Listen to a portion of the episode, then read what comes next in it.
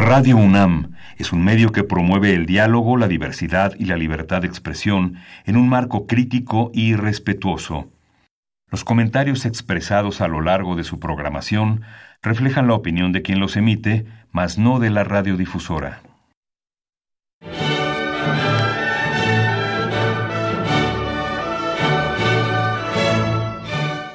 Diálogo jurídico. Derecho, Cultura y Humanismo. Programa a cargo del maestro Eduardo Luis Fejer.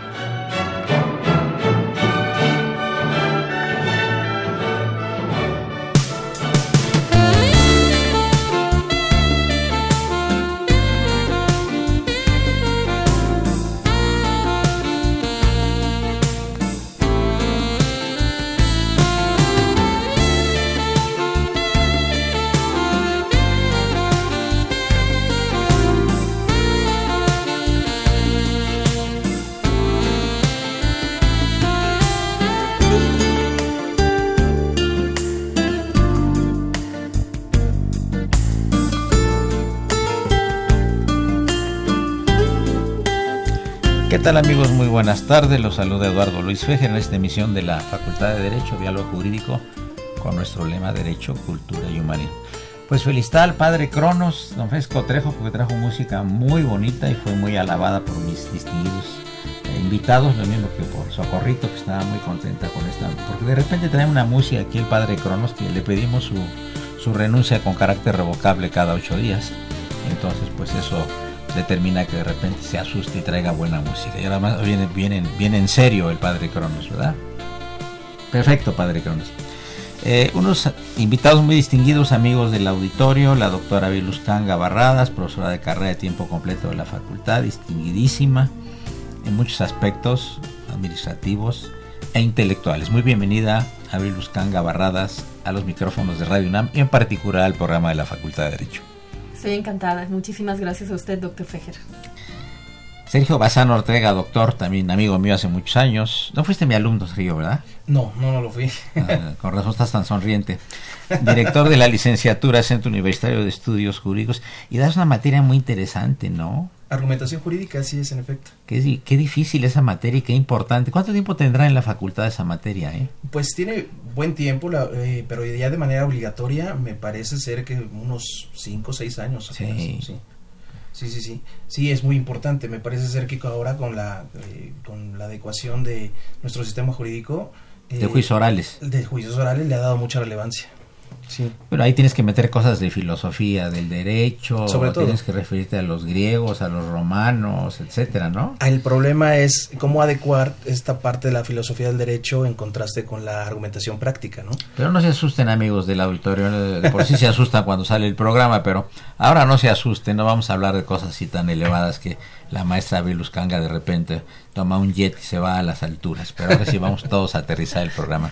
Bienvenido, doctor Javier Díaz García director jurídico de la zona sur de Coderes, zona sur de México de Coderes. Él nació en León, en España, tiene algunos años en México. ¿Y de cuántos años es la carrera de Derecho en León? Eh, ahora es de, bueno, antes de nada, buenas tardes. Ahora es de cuatro años porque metieron ahí un plan nuevo educativo. Cuando yo la hice eran cinco. Ajá. quitaron ahí un año de, digámoslo así, de educación, pero bueno. ¿Y, ¿Y qué tal el contraste para un joven abogado como tú? Que vino de, España a encontrarse con una cultura diferente y un sistema jurídico diferente de alguna manera, ¿no? Pues el contraste... Hay, digamos que hay materias que son prácticamente idénticas. El civil prácticamente igual. El penal con el sistema oral se parece muchísimo, un 90% al español. Pero pues el mayor problema es el famoso Ceneval, ¿no? La, la cuestión de homologar títulos y pasar el examen de Ceneval, que sí está complicadito, pero bueno. Bueno, bueno, pero eso es una cosa de tipo administrativo y creo que cualquier universidad del mundo la tiene, ¿no? Yo me refiero al choque cultural, ¿no? Pues yo no lo sufrí tanto. Qué bien. Yo no lo sufrí tanto por, sobre todo por la gente. O sea, el hecho de que la gente en México es mucho más amable, mucho más abierta, mucho más afable que, que en España. Entonces, con tal de que tengas ganas de aprender y de querer saber, no, no, tienes ningún problema. El problema es si quieres ir tú solo por tu cuenta y llevando tus ideas, o más bien trayendo tus ideas, también como siempre digo, como, como la conquista, ¿no? Intentando traer tus ideas cuando no... No coinciden. No coinciden. Ni las vas a hacer coincidir, o sea, no puedes hacer cambiar a un país porque tú vengas con unas ideas ya pero cómo ayuda a la calidez del pueblo mexicano, ¿verdad? Para recibir a las personas de fuera, ¿no? Eso ha sido tradicional, ¿no? Pero como el mexicano no hay para ser atento con los extranjeros, ¿no? Así es. Nos desvivimos cuando vive un extranjero. En cambio va uno a los Estados Unidos, Canadá, Europa, hoy es uno un número. Y si es que lo ven a uno, ¿verdad? Sí, sí, siente el mexicano, sí sienten los mexicanos cuando salimos al extranjero. El trato es muy diferente, ¿no? Abril, nos uh, estuvimos platicando la semana pasada eh, sobre algunos casos especiales, complejos, que se presentan pues en el mundo, en el mundo del derecho, ¿no? Y bueno, que tienen además implicaciones de carácter pues sociológico, psicológico, económico, político y demás. ¿Tú has pensado en algunos casos, vamos a hablar de casos especiales, eh, controversiales, desde el punto de vista jurídico y por supuesto humano y que se prestan además, según los puntos de vista, a muchas disquisiciones y a muchas opiniones. Tú querías hablar un poco del trato, del, del, eh, del, problema de Florence Cassés, esta dama francesa que de alguna manera estuvo involucrada con unos secuestradores y que fue identificada por la voz, por etcétera, etcétera, etcétera, y después de estar en el en, la cárcel como siete años aproximadamente. ¿Así es? Sí, así es. Sí, después ya por un problema del debido proceso, un asunto procedimental, salió y se casó y vive feliz allá. Y aquí nos quedamos todos con la duda, ¿sería culpable Florence Cassés? Tiene la palabra Abilus Kanga. Muchas gracias, doctor. A veces, y me interesa mucho el tema, quisiera eh, entrar un poquito en contexto en los casos difíciles o casos trágicos que hay en el derecho. A veces, eh, tal vez el auditorio, quienes eh, no son abogados en particular, podrían considerar que en las decisiones judiciales, que, que, es la aplicación del derecho mismo por parte de los operadores jurisdiccionales, que se tiene tal vez la, la, impresión de que es fácil decidir de que todos los casos pues podrían ser fáciles para el juzgador o que tiene una respuesta correcta siempre. Y eso no en el derecho en realidad no es así ni en la teoría ni en la práctica. En el derecho hay muchas cuestiones todavía que no están resueltas, tenemos muchos eh, retos en particular y creo que eso nos obliga a remitirnos pues a un estudio profundo. A veces los casos pues son difíciles no solamente por eh, tal vez los derechos que están en contienda, sino también por eh, en algunas situaciones porque ni siquiera los casos están muy claros en el expediente. Oye, ¿y qué tal qué tal este la condena de la opinión pública o de los medios. A veces ya declaran culpable a alguien cuando no lo es. A veces también el, es un problema. El juez se ve presionado por los medios, se ve presionado por la sociedad, porque en realidad hay una necesidad de, este, de juzgar que es improrrogable, porque tenemos eh, plazos para hacerlo. Solamente recordemos el caso de los porquis en Veracruz, claro, donde la opinión pública generó una presión tan importante que incluso llegaron a separar al juez de su cargo. Eh, pero esto pasa continuamente en el derecho y eso en alguna medida pues refiere a estos casos que eh, teóricamente pero también en la práctica se podrían determinar como casos difíciles y en algunos casos, bueno, en algunas situaciones incluso trágicos para, el, para las decisiones. Entonces, yo eh, comentábamos efectivamente el caso de Florence, ¿no? El caso de Florence Cassé, esta francesa, que queda como en una duda en realidad si era o no era culpable si era o no era inocente, por supuesto. Entonces, en ese mismo sentido, pues la opinión pública gestó ciertas este, determinaciones y, y, es complejo porque podría creerse que ni los mismos ministros este, determinaron su culpabilidad, simplemente errores en el proceso y debido a estos errores en el debido proceso, pues se generó una determinación sin llegar al último efecto del derecho que podríamos eh, determinar como se hizo o no se hizo justicia. Hay, hay casos también en los Estados Unidos, ¿no? el caso de Sacco y Vanzetti, dos italianos que los acusaron en los años 20 de, de ser terroristas y los, este, eh, los, los, pusieron en la silla eléctrica. Y también a dos espías eh, en tiempos de la posterior a la Segunda Guerra Mundial, se apellidaban Rosenberg, Ethel y el otro, el marido, no recuerdo bien el nombre, también había muchísimas dudas si realmente habían ellos vendido los los secretos atómicos americanos a los al extranjero y los pescaron y los los pusieron en la silla eléctrica también entonces por esto yo conocí a los hijos estaban aquí en México de Julius y Ethel Rosenberg es un caso muy interesante de los Estados Unidos también yo creo que en todas partes inclusive en España no Javier Díaz García este de repente hay casos que la opinión pública ya los condena y resulta que posteriormente a la gente la liberan por, por algún problema del procedimiento o algo ¿no? que ocurre durante el juicio. Sí, así es. De hecho, poco antes de que viniera yo, eh, hubo un caso ahí en el, que los medios de comunicación hablaban de un padre que, había cometido abuso respecto de un niño en Gran Canaria, creo que era, y después de toda la acusación popular entendida acusación popular como medios de comunicación, eh, noticias, declaraciones, etcétera, etcétera, resultó que el padre al que habían grabado este, detenido, llevan, entrando al juzgado, saliendo del juzgado, etcétera, resultó que no había cometido ningún abuso. Pero ya de cara a la sociedad ya quedas, ya quedas marcado, o sea, ya no, ya no tienes mucha mayor opción que largarte de ese lugar, o sea, marcharte de, ese, de Gran Canaria, de la ciudad en la que sea, para intentar evitar pues el prejuicio social, porque a fin de cuentas, gracias a una desinformación, que en México también la hay, este, se llega a un punto en el que uno es acusado sin, sin, sin prácticamente pruebas, o sin por, porque una persona diga oh, es que fue él, o porque alguien te señale, o porque alguien directamente tenga algo contra ti, que eso también, pues lamentablemente pasa en México. O sea, es algo que, es internacional, o sea, no es solo de aquí. Que era muy del medievo eso también, de estar, de estar acusando a la gente. Por ejemplo, durante la época medieval se quemaron a 200.000 mujeres inocentes acusadas de brujas. O sea, tú tenías tu esposo, etcétera, y venía una mujer tercera a tratar de quitártelo la esposa iba al tribunal de la Santa Inquisición, acusaba a la mujer, le decía que se aparecía en las noches y que volaba y que se volvía monstruo y demás, y además se lo creían y a las personas las ejecutaban. ¿eh? Fueron mil años de terror, que ahorita pues los vemos históricamente, ¿no? Pero los errores eh, judiciales también aparecen segundo, ¿no? Sergio Bazán Ortega, director de licenciatura del Centro Universitario de Estudios Jurídicos, también aparecen los errores en los procedimientos. Me parece que seguimos en una cuestión de terror, que esto es muy lamentable. Aquí en México. Sí, por supuesto. Yo creo que hemos retomado esa parte en donde se ha perdido eh, finalmente esta posición eh, jurídica y esta credibilidad hacia, hacia el órgano jurisdiccional.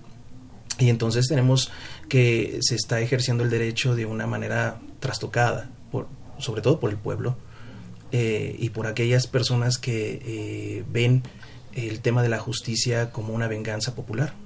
Es como también el tema de los derechos humanos que piensan que defienden al delincuente, ¿no? Es correcto. Pero ya el padre Crono está haciendo la, la seña de que ya pasó el primer cuarto del programa. Le recuerdo a nuestro auditorio, si es que tenemos alguno, bueno, no nos ha hablado ninguno de nuestros este, especialistas que nos llaman, no nos ha hablado el señor Chávez, voy a checarlo ahorita.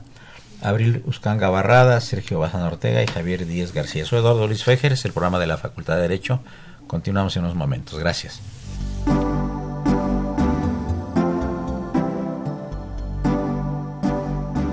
Está usted escuchando Diálogo Jurídico, Derecho, Cultura y Humanismo.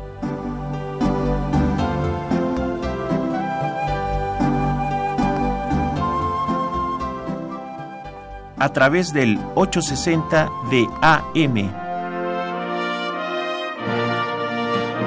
El alma mater del cuadrante.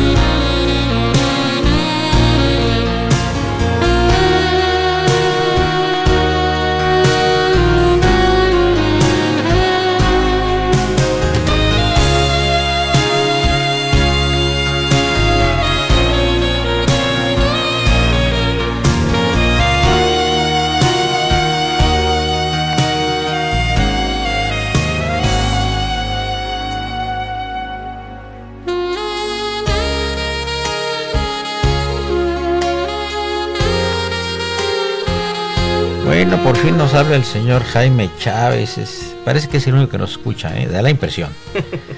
Dice que la aplicación de las leyes en México son a modo, depende del partido en el poder. Las leyes de México son excelentes, pero una misma ley tiene varias aristas y se aplica de acuerdo a quien gobierna en ese tiempo. ¿Qué opinas tú de esto, maestro doctor Sergio Bazán Ortega? Bueno, me parece que la, la, parte política es importante, pero hoy los medios masivos de comunicación y sobre todo las redes sociales eh, han determinado eh, una nueva forma de juzgar a las personas. Hay un cambio, ¿verdad? Radical, radical. Y eh, se tiene bastante poder en esa eh, en, ese, en estos medios de comunicación y sobre todo en las redes sociales. ¿no? Todo el mundo quiere hacer lo que hace Donald Trump o todo el mundo quiere eh, con un tweet resolver las situaciones, incluso situaciones que, como decía la doctora eh, Abril, se resuelven a través de ciertos criterios jurídicos que están determinados, ¿no? Entre casos fáciles, difíciles y, trágicos. Oye, Abril, ¿qué, ¿qué, tanto de emocional tienen las redes sociales? Eh? Bueno, se yo creo que se ha formado algo así como eh, el, un derecho emotivo. ¿No? en realidad, de emocional muchísimo. Hablábamos antes del corte en relación a la situación de los derechos humanos, por ejemplo y digamos ahora eh, el nuevo los nuevos procesos eh, el código nacional y, y, todas las situaciones que se convierten de derecho hacia una que transitan hacia una esfera personal que convierte esto como en un aro de discusión si en realidad deberíamos de aplicar o no los derechos, si en realidad deberían existir o no los derechos humanos, si en realidad deberíamos de este, generar como un ámbito protector, sino y, y esto, digamos, desde las redes se convierte en una persecución, se convierte en una acusación directa, ya no hay necesidad de un debido proceso, sino simplemente con la opinión generalizada de la población se llega a tomar determinaciones este, que en muchos sentidos incluso son todavía más fuertes y todavía penetran más la esfera, la vulneración de los derechos de la persona que ha sido acusada, que ha sido prácticamente sentenciada por la opinión de la sociedad sin tener una resolución eh, jurisdiccional. Entonces, en ese sentido es peligroso. Se entiende también pues el, el, descontento de la sociedad en la aplicación del derecho que en gran medida los juristas tenemos ahí una deuda importantísima con ellos porque no hemos entendido todavía que no que hemos transitado a otro estado de derecho, ¿no? que, a un real estado de derecho o que eso es lo que queremos hacer ya con las modificaciones. No hay ningún sentido en modificar, en crear códigos si en realidad la práctica del derecho no va a cambiar y eso es una deuda que tenemos con toda la población y es una deuda que tienen los jueces y es una deuda que tienen los órganos jurisdiccionales y las instituciones de este país. Cuando entendamos eso, vamos a dejar de necesitar tantos cambios, tantas modificaciones, nuevas leyes. Estamos ya, digamos, completos este, de tanta legislación. En realidad lo que necesitamos es aplicar lo que existe, dejar de que exista un ámbito de impunidad, que es lo que tanto daña a nuestra sociedad. Entonces, sí es peligroso, es peligrosa la red social, pero es muy necesaria porque es también una vía, una válvula de escape a un descontento social muy importante. Nosotros cuando enseñamos historia del derecho, obviamente estudiamos el derecho castellano, el derecho indiano y el derecho novohispano, los tres derechos. Y había tal cantidad de legislación española que se puede digamos, eh, definir como decían los romanos, suma iuria, suma injuria, exceso de leyes, exceso de injusticia. Y de alguna manera es herencia de España, la que tenemos aquí, que tenemos unas leyes maravillosas, una constitución como la 17, que es, es un monumento, pero que en muchos aspectos no toda la gente la cumple. ¿Cuál es la opinión de una persona que está en México y que estudió en España?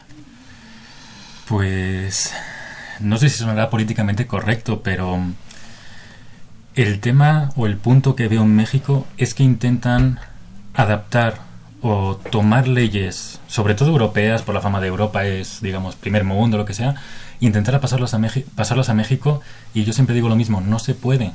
No se puede porque la realidad mexicana es muy diferente a una realidad europea, muy diferente a una realidad estadounidense, muy diferente a una realidad canadiense, muy diferente a una realidad sudamericana. Entonces, eh, ahora mismo con el Código Nacional, Pues sí, es un 90%, por no decir mayor porcentaje, parecido al sistema español. Problema, que la delincuencia española no es la delincuencia mexicana. O sea, en España es muy difícil que te encuentres con un secuestro, muy difícil que te encuentres con feminicidio, sí, pero no con tanto nivel de homicidio. Entonces, el hecho de intentar hacer o tomar la legislación española para la mexicana cuando es una sociedad totalmente diferente, eh, yo siempre lo digo, no va a funcionar. No va a funcionar muy simple, porque en España, con menor nivel de delincuencia, el sistema judicial está saturado. En México, con un nivel de delincuencia muchísimo mayor que en España, obviamente va a saturar.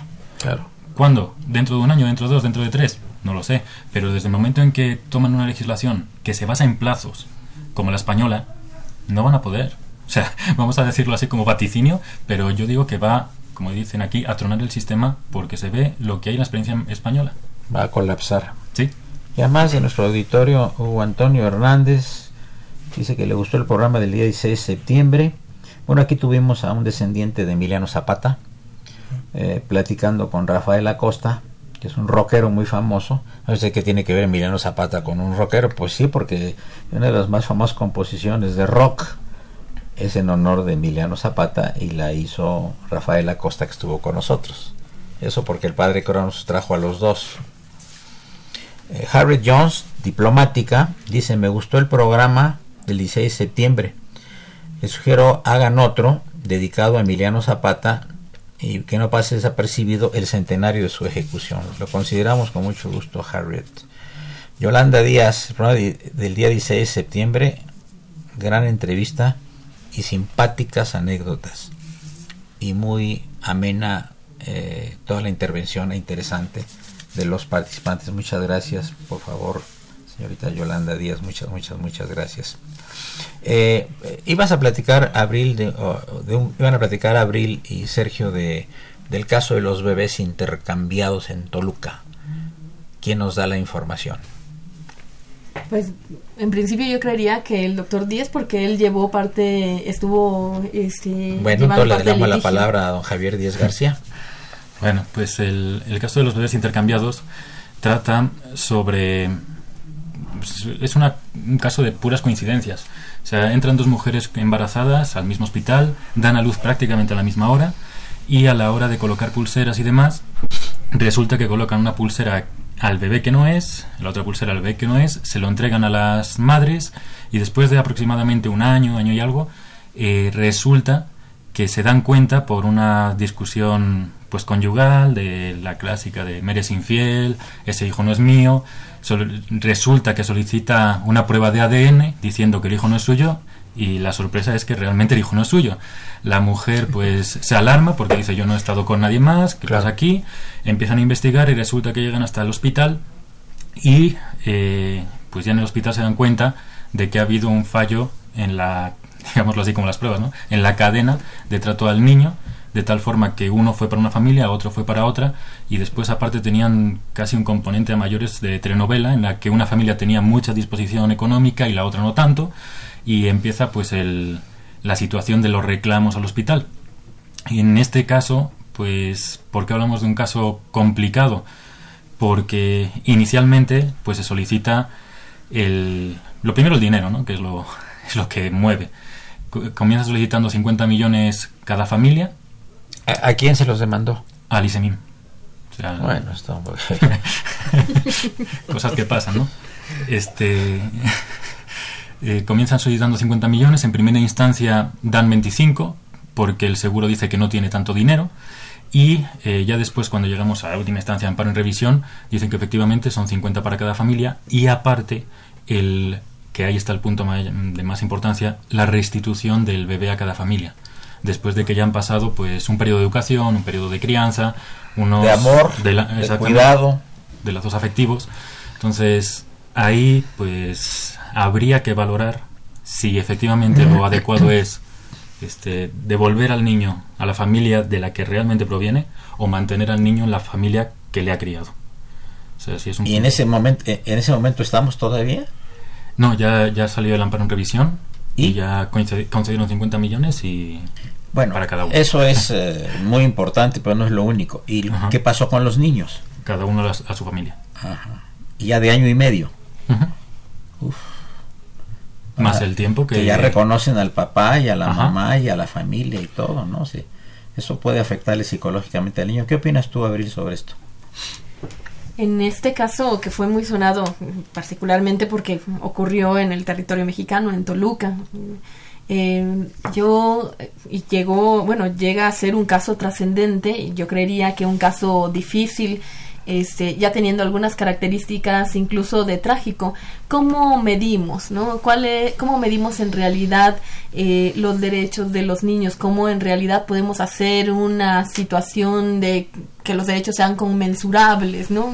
Este, todos los derechos. Y los afectos todos los derechos se pueden medir, todo lo que el niño ha tenido se podría medir. ¿Qué tal si uno de los padres o digamos una de las parejas decide que quiere quedarse con el hijo de crianza, pero también con su hijo eh, que tiene un vínculo de consanguinidad?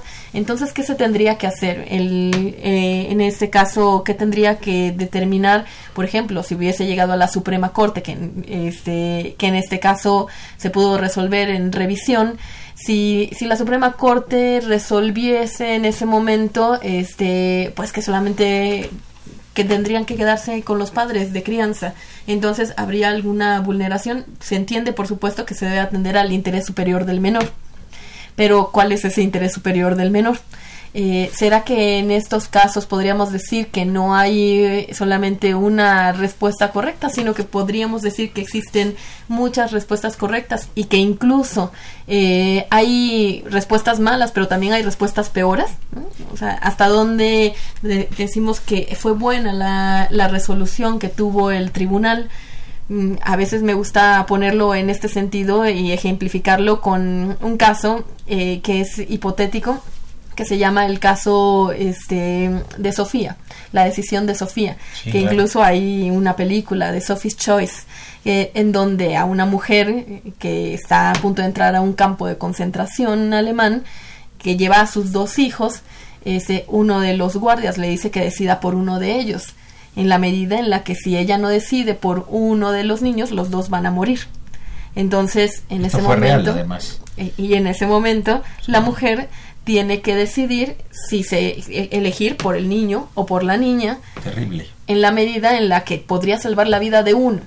Este tiene que elegir por uno de ellos, hace la elección, pero hasta dónde podríamos decir que estas elecciones que se realizan son buenas. Es bueno que haya elegido por uno de los niños o simplemente podríamos decir que ninguna de las elecciones era buena y que en realidad había una mala elección que era pues decidir por uno de ellos y que de esa forma pues se pudiera eh, salvar a uno o una peor que sería terminar finalmente. Y esto tiene, la gente va a pensar que estamos hablando del medievo, estamos hablando de hace 80 años. Por supuesto.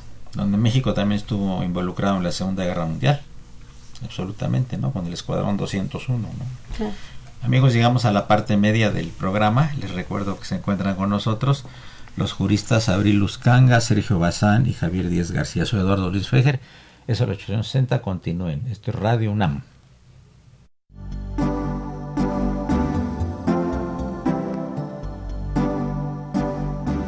Está usted escuchando Diálogo Jurídico, Derecho, Cultura y Humanismo.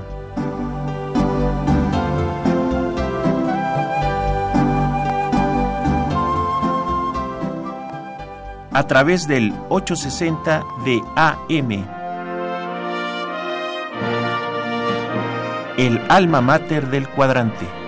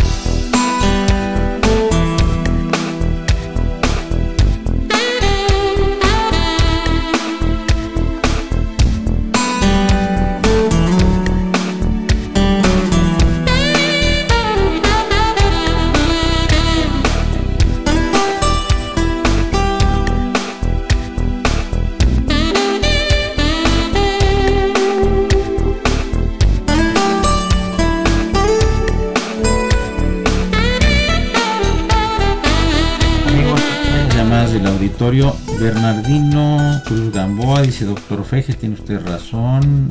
México la justicia es televisiva y ejerce juicios y sentencias que de facto corresponden al Poder Judicial.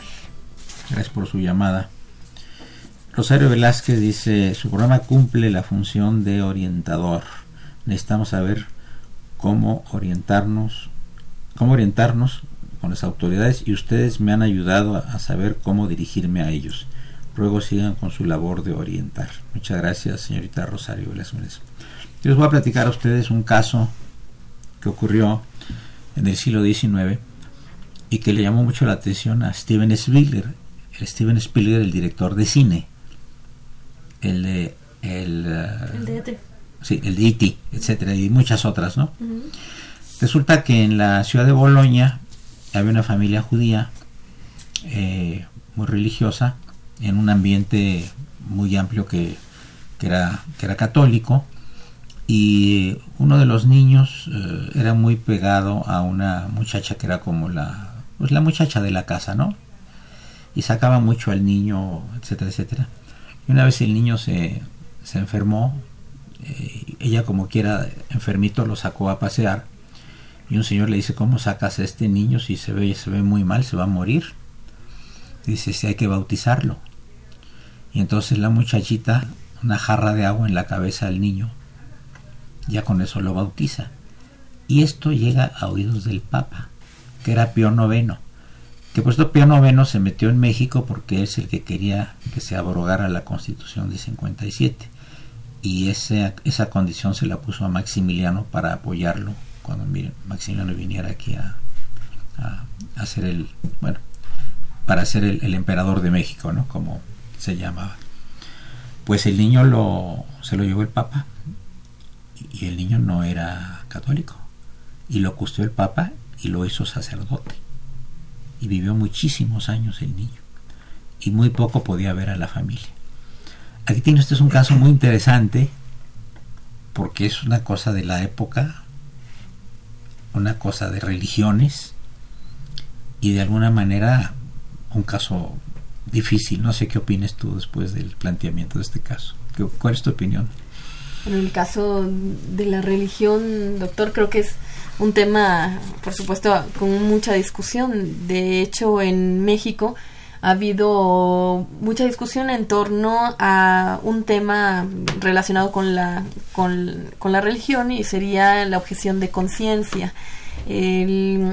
Estamos, tenemos un país en donde tenemos la libertad religiosa y en ese sentido este, me recuerda el caso a algo que tenemos actualmente que sería el caso de los testigos de Jehová este, hasta dónde tenemos eh, la resolución, digamos, eh, los problemas en resolución en el derecho por los testigos de Jehová, porque en realidad ellos tienen un, este, digamos, como ciertas pautas de comportamiento que en alguna medida han ido este, desarrollándose o paulatinamente han ido sido, han sido este, aceptados este tanto por eh, instituciones educativas, es el caso de los honores a la bandera, que eh, hubo muchas transfusiones sanguíneas. Las transfusiones sanguíneas en el caso médico, y cómo estos testigos de Jehová han generado ciertas circunstancias que, eh, llegan, a, llegan a complicar el actuar médico.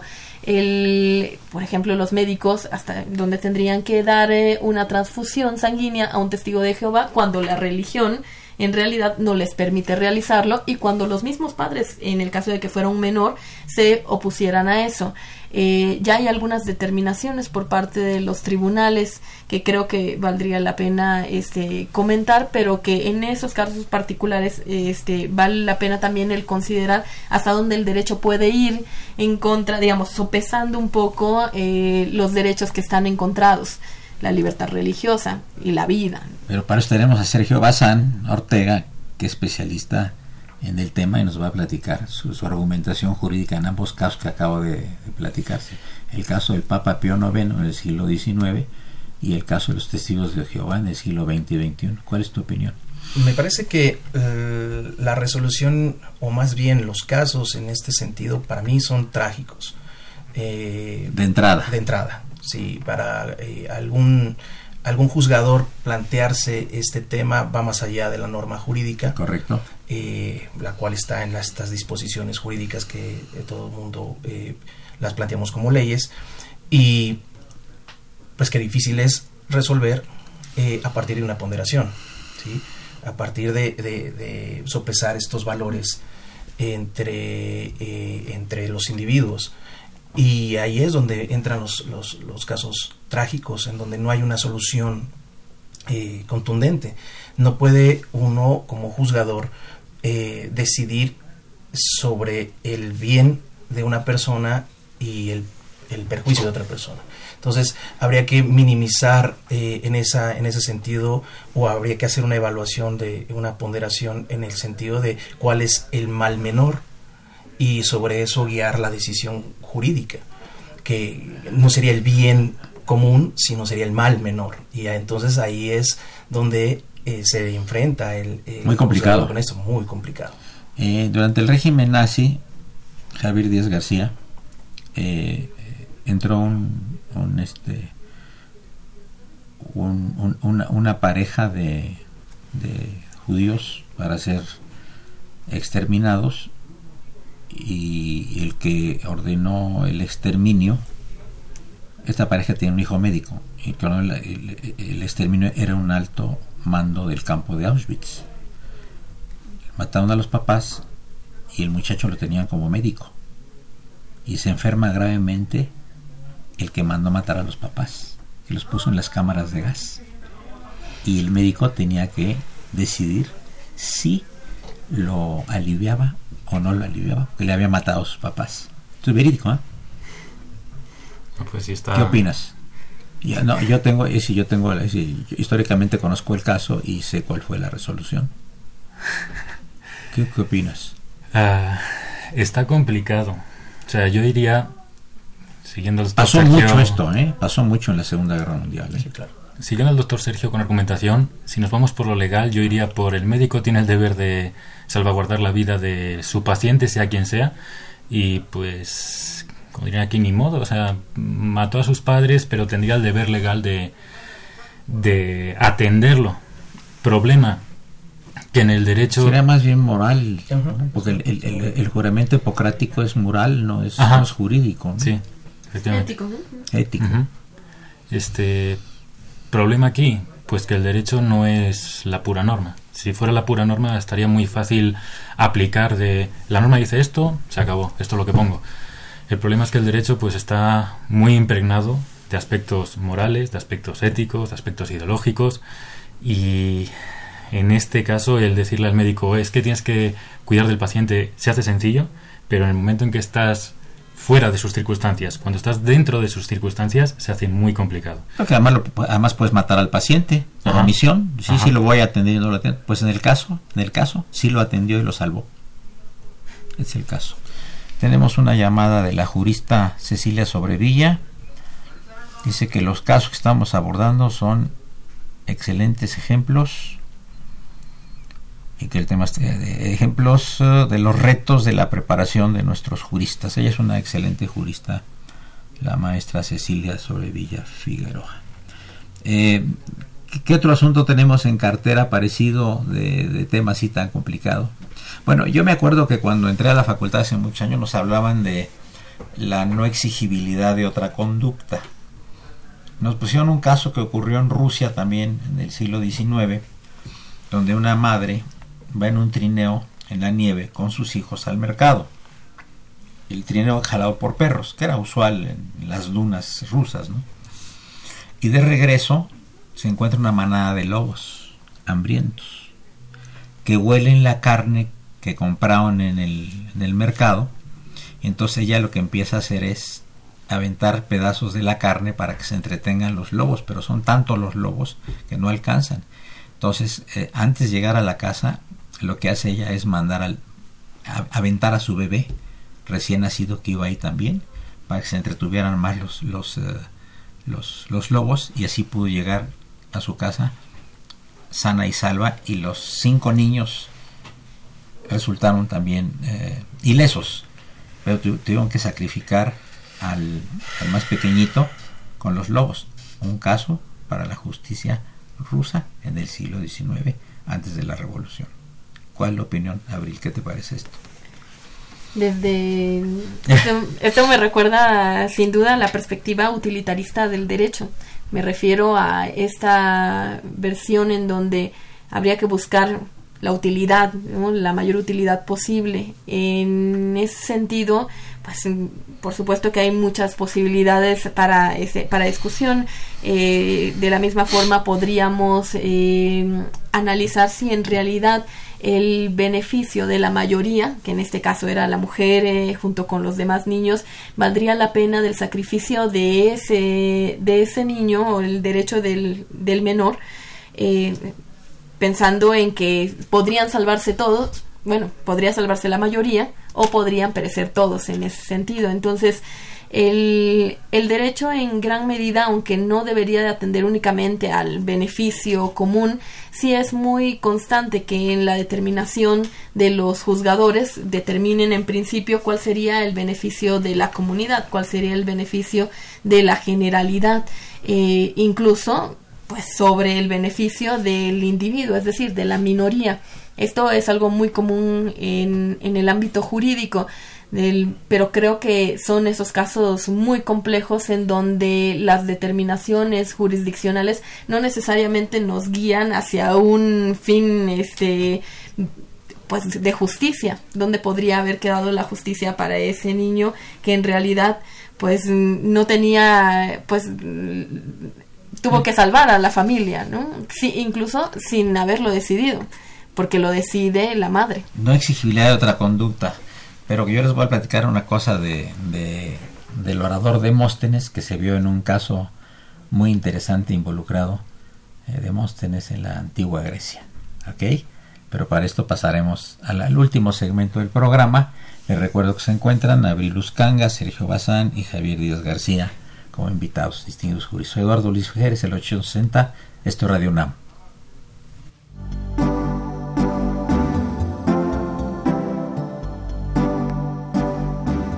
Está usted escuchando Diálogo Jurídico, Derecho, Cultura y Humanismo.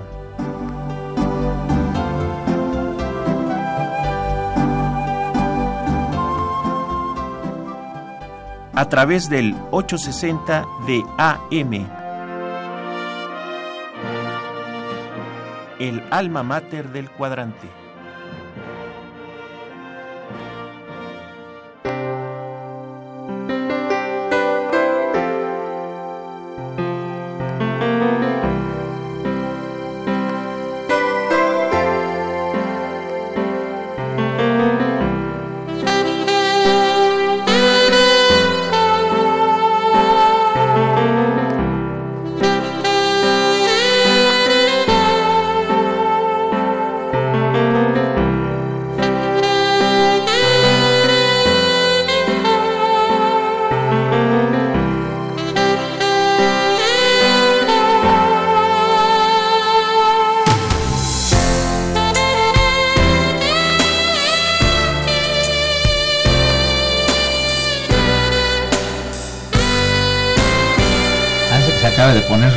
Romántica Socorrito, vamos a continuar con el programa, porque ya estaba ahí como arrullándose con esta música del famosísimo Padre Cronos.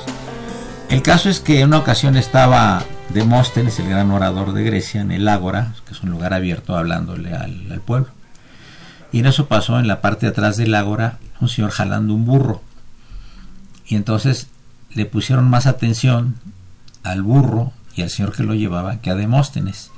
Y Demóstenes se enojó muchísimo, pero ¿cómo es posible que él siendo el gran orador de Grecia, un burro haya hecho distraer a, toda la, todos los presentes? Esto es verídico, histórico, ¿eh? Y entonces les voy a contar una cosa, y esto que estoy aprendiendo a ustedes aquí, a ustedes tres, y que lo platico también en el auditorio, lo vamos a, lo vamos a dejar así para que próximamente nos lo resuelvan. Eh, cuando llegan los alumnos a la facultad, que les damos la bienvenida, etcétera. Mi grupo que es de mis grupos son de primer año, yo les planteo estas cosas para ver su criterio jurídico. Y algunos sin tener conocimientos del derecho, porque vienen de prepa, ¿verdad? Sí lo pueden lo resuelven, ¿eh?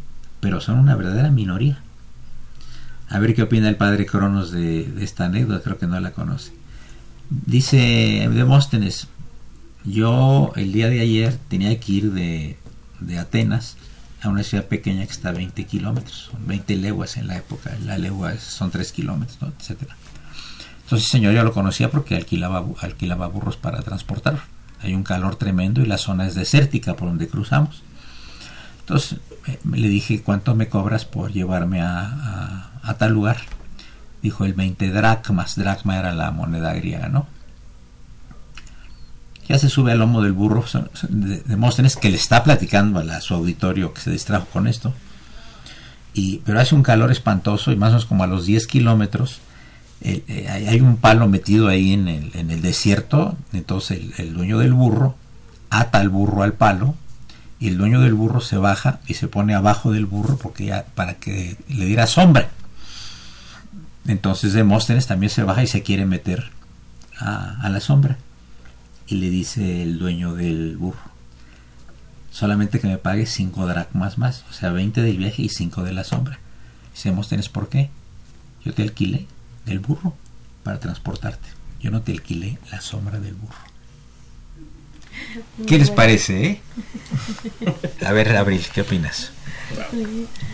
Bueno, el, la, el relato es maravilloso, por supuesto. El, eso nos ayuda en alguna manera, de alguna manera, como decía el auditorio, a revisar ¿no? cuáles son los retos en el derecho y cómo es que en realidad tenemos algunas situaciones, no solamente lagunas, no solamente antinomias en el derecho, sino cuestiones que ni siquiera eh, han sido previstas hasta dónde podríamos cambiar eh, ese, los efectos del derecho pensando en que, eh, por ejemplo, una cuestión no establecida, algo que no ha sido pactado previamente o que incluso se tiene que decidir y que por derecho se decide adecuadamente, pero que en realidad la moralidad o la ética de ese momento no concuerdan.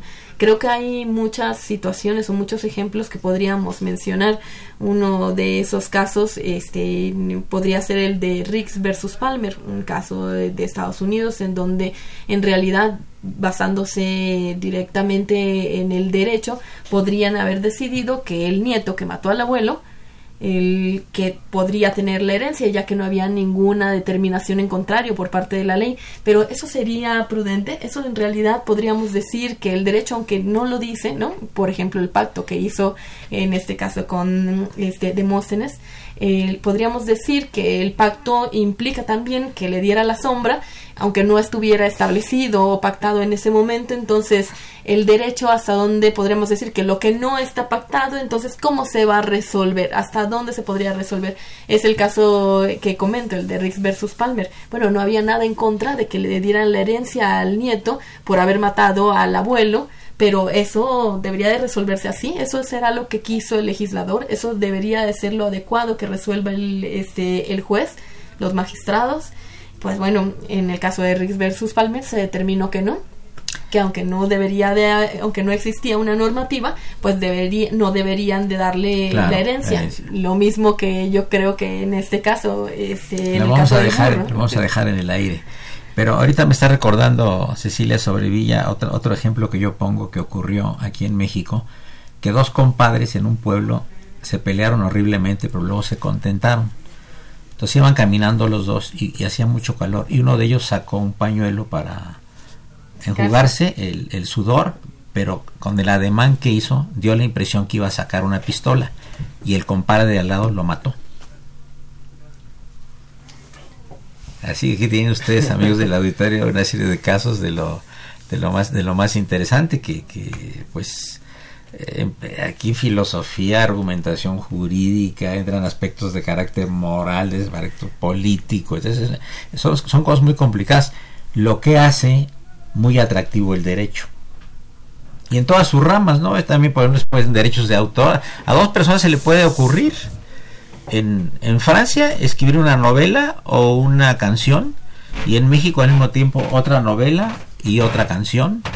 ¿Y quién es el dueño? Si son idénticas las canciones, nada más les cambia el nombre. Tenemos un problema en, cuestión de derechos de autor, que son muy seguidos aquí en México, ¿no? O los registros de los nombres de, de, los artistas o de las bandas, ¿no? que una banda dice que se llama la arrolladora no sé qué y el otro lado dice que se llama el cañón y, y, cuál de las dos es la, la, buena, se llaman igual, el cañón de la banda y la banda sin el cañón, y, cuál de las dos es la buena, la que lo registró primero en derechos de autor, sí pero no. Entonces entramos en una serie de controversias de lo más interesante. Tenemos cinco minutos nada más para conclusiones. ¿Cuáles son sus conclusiones? Abril Uscan Gabarradas después de esta interesantísima intervención tuya y de los demás compañeros que nos acompañan el día de hoy. Doctor, pues muchísimas gracias en principio por la invitación.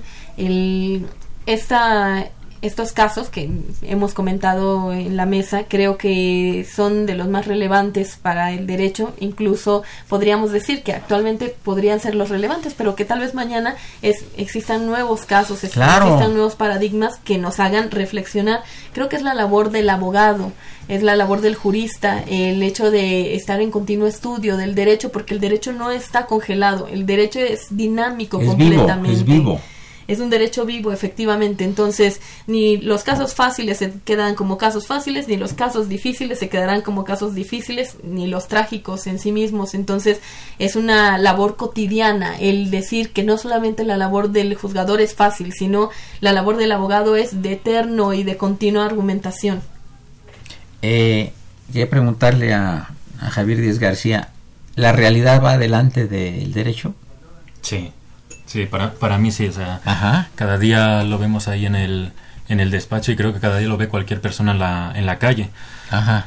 Ahora, como, creo que como consejo o como comentario, que creo que es importante el decir, a los, bueno, los que son juristas pues ya lo sabrán, pero los que no son juristas, el que simpaticen o más bien empaticen con la figura del abogado y con la figura del Ministerio Público, aunque tenga mala fama, y con la figura del juez, porque generalmente piensan de el artículo 1 dice esto y el artículo 1 se aplica así. Y no es así, o sea, el derecho, como hemos venido diciendo durante todo este programa, tiene mucho más que la, que la letra escrita, tiene mucho más por detrás. Si fuera solo pura letra escrita, la situación no daría lugar a casos difíciles o a casos trágicos. O sea, serían todos, digámoslo así, casos fáciles. Entonces hay que empatizar también con los operadores y no decir es que el abogado me viene a robar el dinero y no hizo esto, hizo lo otro. Es que el, juez eh, lo hizo mal porque dejó al delincuente libre. No, es que hay muchos factores que influyen. Sí, sí. ¿Tu opinión, Sergio Bazán?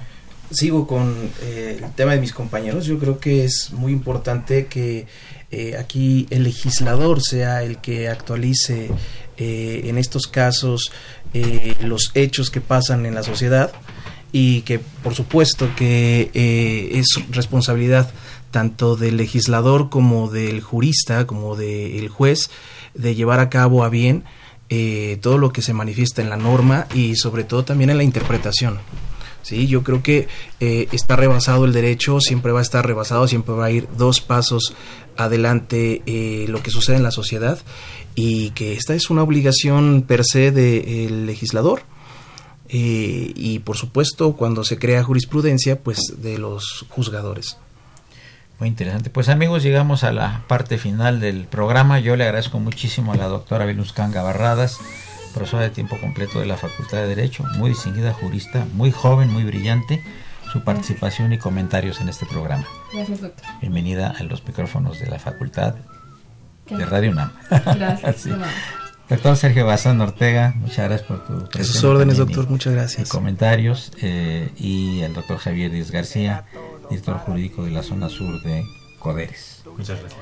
Bien, fue una operación de Socorro Monza, a quien saludamos con el afecto del siempre, Socorrito, que entró usted muy triste, salió usted muy romántica después de las canciones del famosísimo Padre Cronos, a quien le debemos la imagen y a quien le agradecemos la producción del programa. Saludos, profesor maestro, señor licenciado don Francisco Trejo, padre Cronos. Excelente producción, Raúl Romero Escutia, el niño héroe de la radio. Soy Eduardo Luis Fieger, la mejor de las tardes. Continúen, esto es Radio UNAM. De hoja de lata para ti, un negrito bailarín de bastón y con bombín, con clavel en el ojal pero que se porta mal. El negrito lo compré para ver bailar a usted. Perezoso, mueva los pies. Dale cuerda ya verás cómo se acuerda y puede bailar. Hey morenito, vamos a ver si por fin se anima usted y nos baila algo de tal.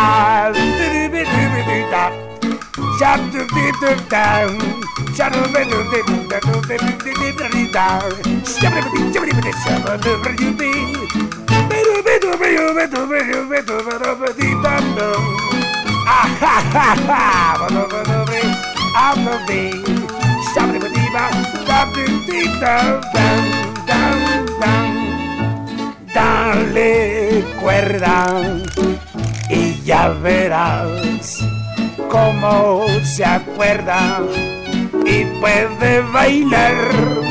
Morenito, vamos a ver si por fin se anima usted y nos baila algo de tal.